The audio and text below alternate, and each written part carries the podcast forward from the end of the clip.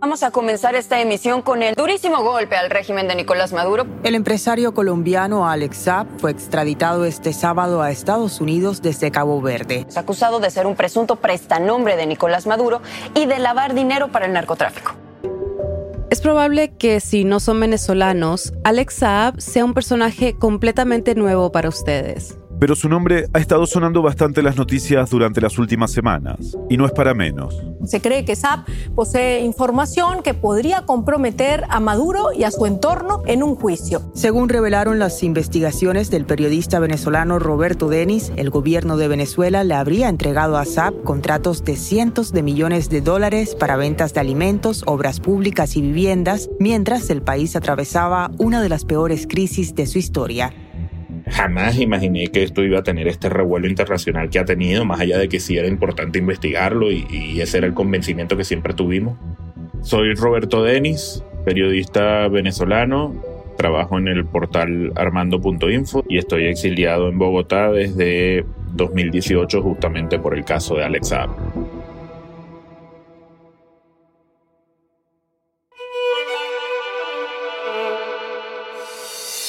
Bienvenidos a El Hilo, un podcast de Radio Ambulante Studios y Vice News. Soy Silvia Viñas. Y yo soy Eliezer Budasov. Hoy, Roberto Denis, el periodista que mejor conoce el caso de Alex Saab, nos explica quién es este empresario colombiano tan cercano a Nicolás Maduro y qué podría significar su juicio inminente en Estados Unidos para el gobierno chavista. Es 29 de octubre de 2021.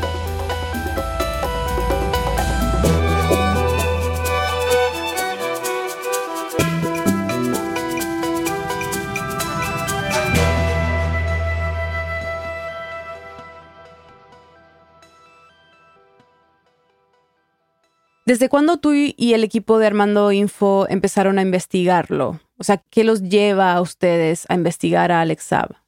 El nombre de, de Alex Saab está presente casi que desde la fundación de Armando Info en 2014. Armando Info es un medio independiente venezolano de periodismo de investigación. Ellos tenían por muy buenas fuentes eh, información que señalaba y apuntaba, miren, vean bien quién es este señor, eh, síganlo, síganle la pista porque es un señor que se ha convertido en una especie de, digamos, de, mano derecha de, de Nicolás Maduro. En 2015, Armando Info publicó la primera historia sobre Alex Saab.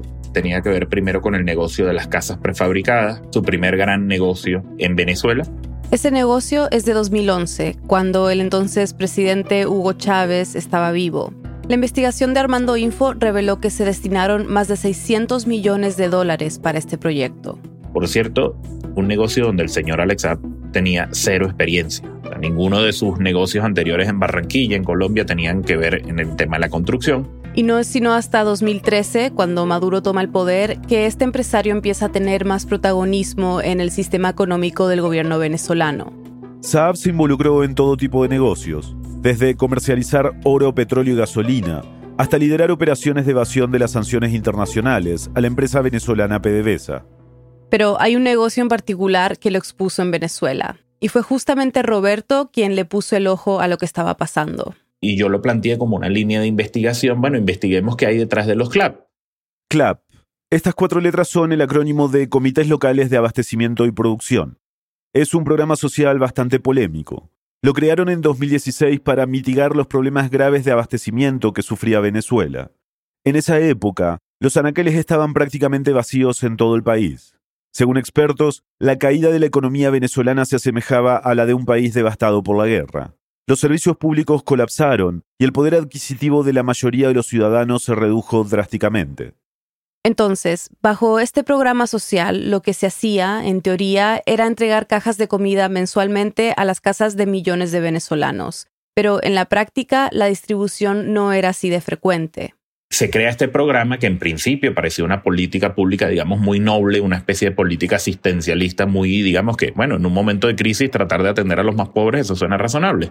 Pero empezamos a ver entonces que eran unas importaciones masivas de alimentos, no eran alimentos producidos en el país. Y yo empiezo a ver y a descubrir que esto se convirtió en un gran reparto de contratos de empresarios, de este tipo de empresarios muy cercanos a lo más alto del poder en Venezuela. Y ahí es donde aparece Alex Saab.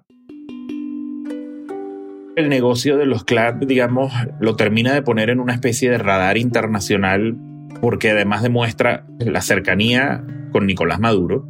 Casi que a mí fuentes me comentaban en su momento, mira, es que el ministro de alimentación en la práctica es el señor Alex es el que decide qué alimentos se compran, a quién se le compran, en qué barcos vienen, era, era un poder absoluto, ¿no?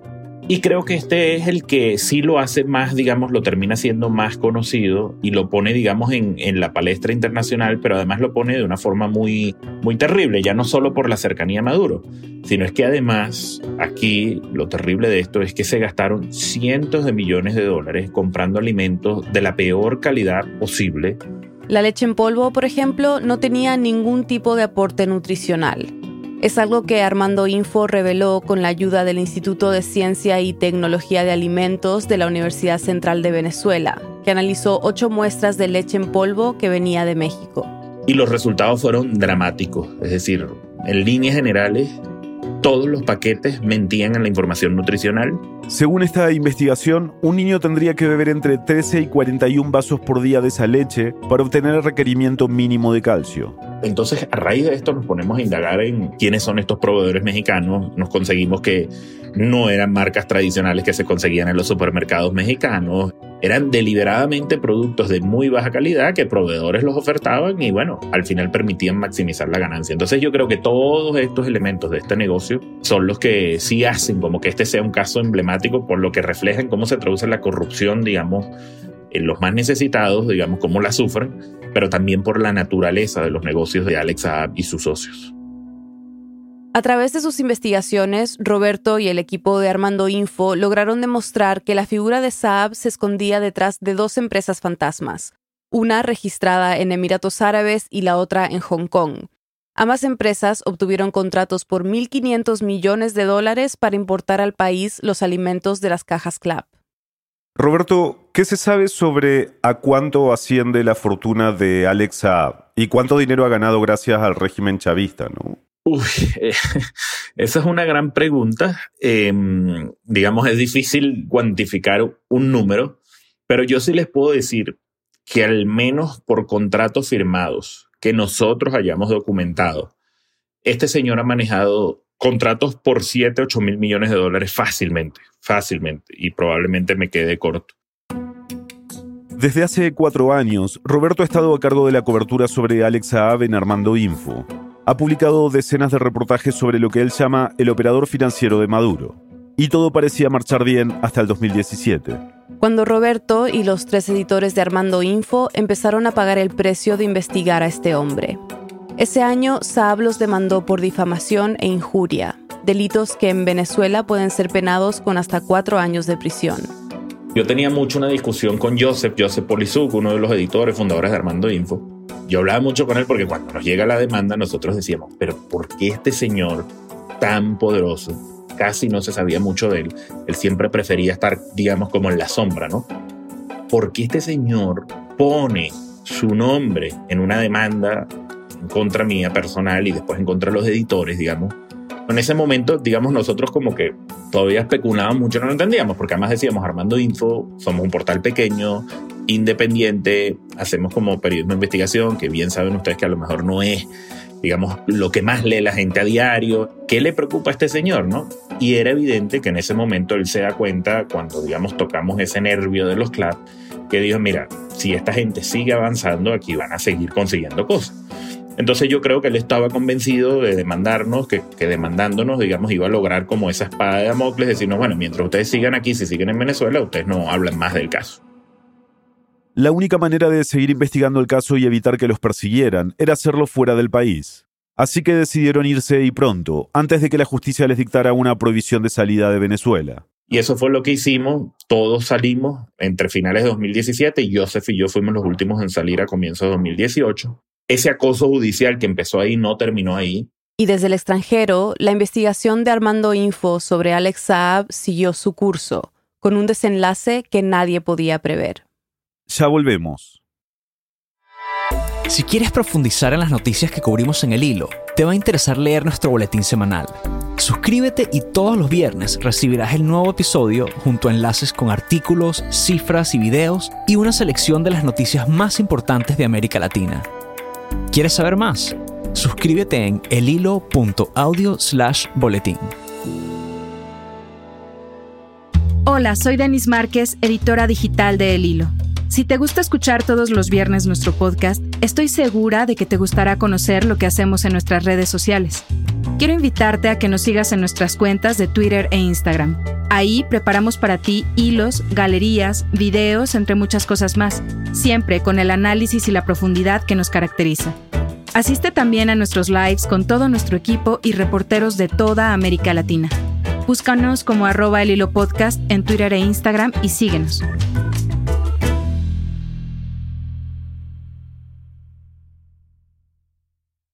Estamos de vuelta en el hilo. Uno de los hombres más buscados del mundo por la Interpol, el barranquillero Alex Saab, presunto cómplice del presidente Nicolás Maduro de Venezuela en el fraude con paquetes alimentarios para los pobres de ese país, fue capturado en la isla de Cabo Verde frente a las costas de África. Hoy se sabe que Saab paró en la isla africana para reabastecerse en su viaje a Irán. Venezuela considera ilegal su captura. Vamos al, al momento de la detención de Alex Saab. ¿Dónde estabas tú ese día y qué estabas haciendo cuando te enteraste que lo habían detenido? eh, esa es una buena pregunta. A ver, yo estaba tranquilo, en, digamos, el apartamento donde vivo en, en Bogotá, pero yo recibo un mensaje de una fuente que siempre ha estado muy informada en este caso y me dice, está pendiente que puede ocurrir una noticia grande. Y yo, wow, o sea, pero ¿de qué se trata? ¿Sabes? me puedes decir, está pendiente que puede pasar una noticia grande, como que no digas nada, no tuitees, no, ¿sabes? O sea, está atento y, y monitorea. Ya yo obviamente sabía cuál es el tema. Inicialmente yo sí pienso, wow, ¿será que lo, lo detuvieron, no? Y así fue. El 12 de junio del 2020, Alex Saab despegó en un avión desde Caracas presuntamente hacia Teherán y fue detenido durante una parada técnica en Cabo Verde. Las autoridades de Estados Unidos, al enterarse de que la ruta de vuelo incluía una parada en Cabo Verde, solicitaron a la Interpol activar la alerta roja. Él tiene una acusación desde mediados de 2019 en una corte en Florida, allá en los Estados Unidos, por varios delitos, entre ellos el de lavado de dinero. Algo importante que hay que decir es que esa acusación solo está referida a uno de los negocios de él en Venezuela, que era el de las casas. Si ustedes leen la acusación, ahí se habla de posibles operaciones, digamos, de lavado de dinero, pago de soborno a funcionarios, de alrededor de 350 millones de dólares, de los cuales muchos pasaron por el sistema financiero de los Estados Unidos y por eso es que ahí se abre esta investigación. Y es la causa que motiva su detención en Cabo Verde. Pero es importante mencionar que Estados Unidos no es el único país donde Saab y sus negocios han sido investigados. En su país natal, Colombia, ha sido llamado a juicio por lavado de activos. En México, la Unidad de Inteligencia Financiera lo investiga, entre otras cosas, por lavado de dinero y evasión fiscal. Y en Ecuador, desde la Asamblea Nacional se solicitó reabrir una investigación en su contra. En realidad, para los que estamos fuera de Venezuela, muchos no habíamos escuchado el nombre Alex Saab hasta este arresto en, en Cabo Verde. Pero él en Venezuela era conocido, era una figura pública, el gobierno hablaba de él públicamente o también lo mantenían así como de perfil bajo? No, siempre, siempre Saab fue un misterio. Era como un fantasma ahí que, bueno, quienes lo investigábamos sabíamos que estaba deambulando ahí en lo más alto del poder, que tenía acceso al Palacio de Miraflores como cualquier ministro, pero nadie, nadie hablaba de él. De hecho, Roberto nos contó que cuando Saab empezó a ser más visible por las investigaciones de los CLAP, él negaba estar involucrado en esos negocios. Una muy breve entrevista que él da en 2017 al diario El Tiempo cuando estalla el, el negocio de los CLAP, donde Alex Saab dice que primero que él no hacía parte de la empresa de alimentos, es decir, él negaba tener nada que ver con los alimentos. Pero además dice, quiero dejar en claro que yo apenas conozco a Nicolás Maduro, al presidente Maduro, por uno que otro acto protocolar. Es decir, él negaba esa relación. Y aquí la gran sorpresa, digamos, de todo esto, paradoja, ironía, yo no sé cómo calificarla, es que cuando él es detenido, ahí sí, después hay un comunicado de la Cancillería venezolana donde dice, el señor Alex Saab es venezolano. Bueno, primera noticia que nos estaban dando que le habían otorgado la ciudadanía venezolana. Y ese comunicado también dice que Saab era un agente del gobierno de Nicolás Maduro. Enviado diplomático especial del gobierno bolivariano, Alex Sact Morán, que era el que traía los CLAC a Venezuela del mundo. Pero no solo eso, Nicolás Maduro jamás había pronunciado el nombre de Alex Saab. Nicolás Maduro la primera vez que lo viene a mencionar habrá sido hace mes, mes y medio, fue en septiembre. Lo secuestraron, lo torturaron y aún lo mantienen secuestrado en Cabo Verde de manera ilegítima, ilegal e inhumana. De ahí dijo que era un empresario, que era diplomático, que era un montón de cosas y que lo calificó como un rehén y como un secuestro. Pero nombrarlo enviado especial no parecía ser suficiente para protegerlo. Así que en diciembre del año pasado, una vez que ya estaba enfrentando un proceso de extradición a Estados Unidos, Maduro le dio un nuevo cargo. Lo nombró embajador de Venezuela ante la Unión Africana. Entonces, ¿cuánto de esto fue un relato, digamos, que se construye a posteriori de su detención para buscar, digamos, cubrirlo de inmunidad diplomática y todo eso? Yo creo que tiene que ver mucho. Por muy inverosímil que suene esto, hasta ese momento la defensa por parte del gobierno de Venezuela seguía siendo tímida comparada a lo que vendría, y la comunicación la llevaba en su mayoría la Cancillería. Y digamos ahí sí hay un cambio ya más a partir de este año. Febrero, marzo de este año sí ya se empezaron como a involucrar más dirigentes políticos, diputados del chavismo. Estados Unidos secuestró a un ciudadano que tiene la nacionalidad venezolana y que tiene un cargo pero esto parece más una especie de secuestro político que de una acción legal. Empezaron a presentar a Saab como un héroe de la revolución bolivariana. En algunas avenidas de Caracas aparecieron pancartas y grafitis con el dibujo de un Alex Saab sonriente que decían El pueblo está con Alex Saab o Free Alex Saab. En febrero de este año incluso organizaron un concierto en Caracas pidiendo la liberación de Saab. Y en YouTube se difundió una serie de dos temporadas que narra su vida. Mi padre libanés, mi madre palestina, huyen de la guerra de seis días y gente asesina. Viajaron a Colombia hacia una nueva vida. Que llamaron Alex Saab la serie. Y era un capítulo cada viernes en YouTube. Hoy se cumplen 454 días del secuestro del enviado especial de Venezuela. Soy Patricia Peña y esto es Alex Saab, la serie, segunda temporada. Como comprenderán, yo era el primero que, estaba ahí pendiente de, de, la serie. De hecho, seguro este audio lo van a agarrar la gente que está en esa campaña y va a decir, ah, Roberto Denis veía la serie. Ya, ya verás que eso va a suceder. Ustedes son responsables de eso. Em, sí, yo lo veía porque, como digo yo, es que de verdad era una cosa, eh, yo no sé cómo, cómo describirla. En un capítulo de la segunda temporada se refieren a Roberto como un sicario comunicacional. Cuando ellos empiezan a ver, me refiero a la defensa del chavismo, que, que, que, lo de Cabo Verde pintaba muy mal y eso ya empezó a pasar, yo diría, de marzo en adelante de este año, porque ya varios recursos decían que sí, varias decisiones apuntaban a la extradición, se despliega toda una maquinaria brutal, brutal a tal punto que, según nos contó Roberto, esa estrategia comunicacional también incluía bombardear las redes sociales en África. En especial en Nigeria, porque en Nigeria está la, sede del tribunal de la CDAO, que fue un tribunal, eh, digamos, supranacional a los que la defensa de Saab intentó ir para frenar la extradición. Como allá, digamos, había influencers nigerianos que no tenían ni la más remota idea de quién es Alex Saab, pero estaban tuiteando a favor de Alex Saab. El gobierno de Maduro lo intentó todo para tratar de frenar la extradición del empresario. Incluso contrataron al renombrado ex juez Baltasar Garzón para su defensa. Hasta el punto de que se les ocurrió esa última, digamos, maniobra, creo yo, para intentar defenderlo, que era decir que Alex Saab lo sumaban a la mesa de negociación política en México entre chavismo y oposición. El gobierno de Venezuela y la oposición se sentaron a negociar en México sobre las condiciones para llevar a cabo elecciones de alcaldes y gobernadores en noviembre. Que el señor Alex pasaba a ser miembro pleno de esa negociación, una persona que, tenía más de un año detenido en Cabo Verde, ellos dijeron que la incorporaron y que estaba ahí, pues.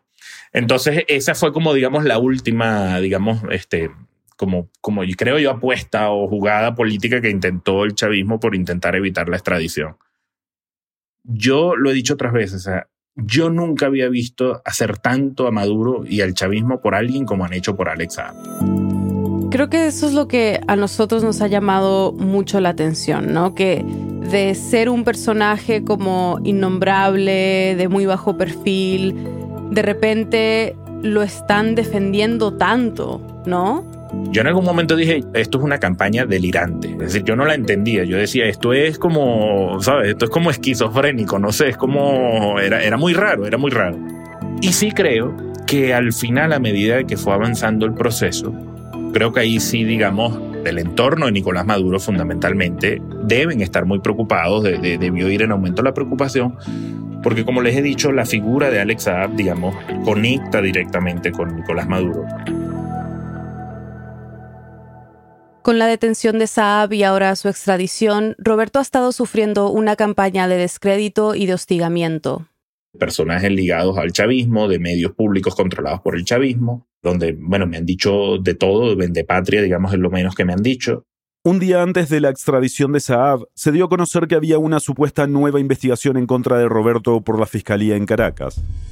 Esta vez por instigación al odio, y en el marco de esa investigación ese día, 15 de octubre, fueron policías, eh, siete, ocho funcionarios de la Policía Judicial de Caracas, conocida como el 6CPC, al domicilio de mis padres en Caracas. Era evidente que esto era como una, digo yo, una venganza, una represalia, porque es público que el equipo de Armando Info, el equipo directivo y digamos yo como reportero, nos fuimos en 2018 por el hostigamiento de este señor, ¿no? Entonces yo me decía, bueno, pero ¿qué están buscando? ¿no? Eh, es obvio que es como intimidar, presionar a través de la familia y eso ocurrió, como digo, un día antes de, la extradición de Alexa. ¿Cuáles son las implicaciones de su extradición y de este juicio? O sea, ¿cómo puede afectar a Maduro lo que puede contar Alex ante la justicia de Estados Unidos? A ver, yo no tengo dudas de que Alex se ha convertido, eh, digamos, o es una especie de símbolo de la cleptocracia de Venezuela en los últimos años. Y yo creo que esa fotografía la vamos a ver muy completa ahora con esta etapa judicial que viene en los Estados Unidos. Eso puede afectar obviamente a Nicolás Maduro, digamos, eh, porque, porque la relación es directa, puede involucrar al entorno familiar de Nicolás Maduro también. La preocupación del chavismo ha sido tan grande que incluso antes de su extradición, el entonces canciller Jorge Arreaza le envió a Saab una carta que decía, Estamos haciendo todos los esfuerzos por defenderlo, estamos haciendo todos los esfuerzos por evitar su extradición, pero recuerde algo. Si usted finalmente es extraditado a los Estados Unidos, recuerde que usted ha tenido información clasificada del Estado venezolano, información confidencial, que, obviamente muy poca gente maneja, y usted puede ser también sometido a las leyes venezolanas en caso de compartirla. Básicamente en dos platos eso era lo que decía la, la carta lo que te revela que desde hace meses había la preocupación porque finalmente se fuera un, escenario, ¿no? Donde él termine eh, contando cosas. Sí es verdad que esa carta es sí existió y era literalmente, yo, yo no diría ni siquiera velada, era una amenaza clara y directa, digamos, contra Alex Saab si terminaba en los Estados Unidos. Roberto nos contó que el juicio de una figura tan clave ha generado altas expectativas sobre la posibilidad de que revele información contra el gobierno de Maduro. Parte de la opinión pública venezolana espera casi con ansias que se haga justicia, aunque sea fuera de sus fronteras. Y yo creo que eso al final también es el reflejo de algo muy doloroso, ¿no? Venezuela lamentablemente no hay justicia. El sistema judicial está completamente cooptado por el chavismo, por el poder político.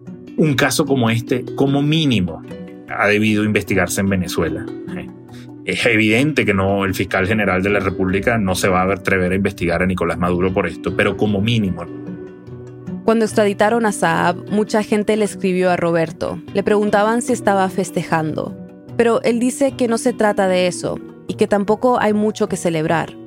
No es un asunto, digamos, de, personal contra el señor Alex Saab, pero yo sí creo que es un acto de justicia que los venezolanos sepamos por qué ¿Por qué tanto beneficio sobre este señor?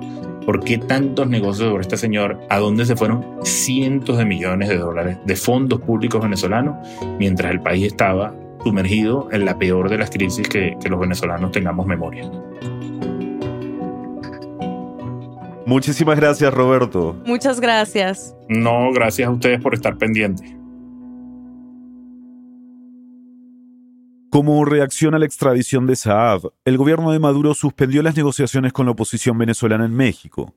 También envió a prisión a seis ejecutivos petroleros estadounidenses. Alex Saab fue extraditado el sábado 16 de octubre a Miami y presentado ante una corte federal. La primera audiencia formal se fijó para el primero de noviembre. Según una conversación que mantuvo la agencia Reuters con el abogado de Saab, él se va a declarar inocente de los cargos de los que se le acusan. En paralelo a esto, se supo de una nueva acusación en Florida a varios personajes que forman parte de la trama de Alex Saab, algunos de ellos involucrados en el esquema de los CLAP.